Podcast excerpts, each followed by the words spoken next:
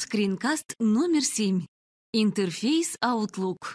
Вы смотрите скринкаст, посвященный работе с почтой, календарями, контактами и задачами в системе Office 365.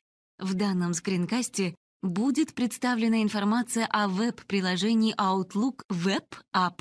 Для начала выполним вход в систему. В верхней части страницы выбираем Outlook.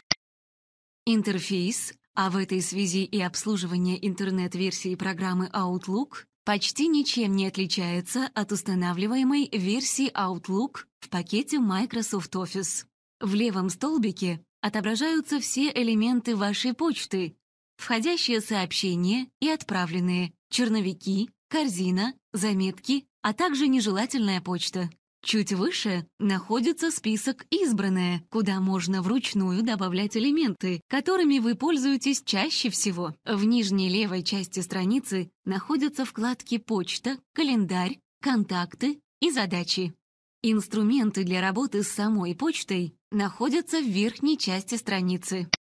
Вы можете создавать новые сообщения и приглашения на собрание, удалять ненужные сообщения перемещать их в другие папки, сортировать сообщения по заданным параметрам, а также изменять область чтения. Для примера мы убираем среднюю часть со списком входящей почты